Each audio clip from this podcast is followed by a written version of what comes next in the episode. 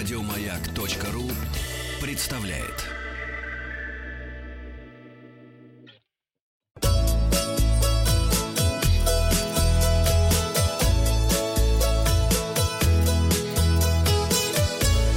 Роза ветров. Здравствуйте, с вами Павел Картаев. Это передача для любителей путешествовать.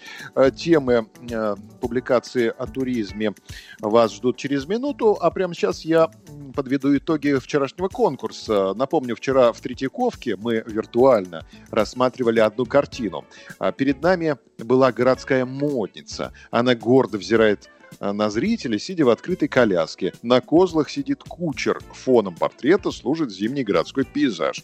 Э, мы, естественно, что-то э, увидели не так, как есть на самом деле. Спросили вас, как на самом деле выглядит картина.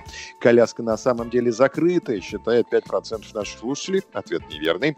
Фоном служит летняя деревня, 13% тоже неправильный ответ. А вот кучера нам не видно. Это правильный ответ. Кучера нет. Кто на козлах, неизвестно. 82% наших слушателей ответили верно. Поздравляем Динара Акиулова, который первым назвал автора и картину. Это Иван Крамской, неизвестная, 1883 год. Вообще история этой картины просится в нашу рубрику «Прототипы». Существует несколько версий, кто был прототипом неизвестной девушки. Светлейшая княгиня Екатерина Долгорукая или обыкновенная крестьянка Матрена Савиш Гришна, ставшая столбовой дворянкой. Будем разбираться в прототипах. Ну а вот новости короткой строкой. Россияне из музейных онлайн-экскурсий отдают предпочтение Эрмитажу и Третьяковской галерее. Я солидарен с россиянами. В Третьяковскую галерею мы частенько заглядываем в нашем спецпроекте. Победа с июня возобновит полеты из Калининграда в Москву и Петербург. Хорошо. В Севастополе пляжи начали готовить к открытию. Хорошо. Курорт Белокуриха в период запрета на прием гостей обновил номера и курортную инфраструктуру.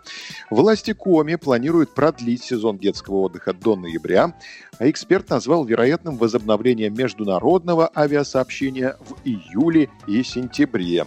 Далее туристический сезон на Байкале в Бурятии планируют запустить в конце мая. Роспотребнадзор рекомендует авиакомпаниям заполнять самолеты наполовину.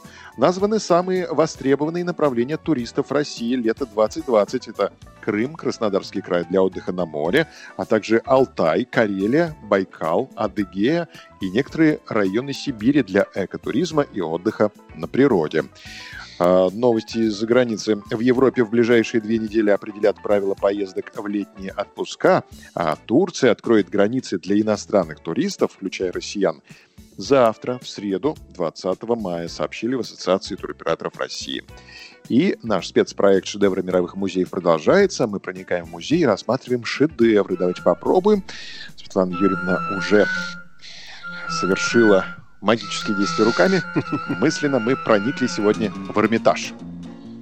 Смотрим картину. В центре композиции расположена фигура мужчины в красных, богатых одеждах. Его крылья широко раскрыты. На его лице нежность и принятие, а руки ласково лежат на плечах мальчика. Юноша стоит перед мужчиной на коленях. Его одежда истлела, и порвалась, а обувь совсем прохудилась.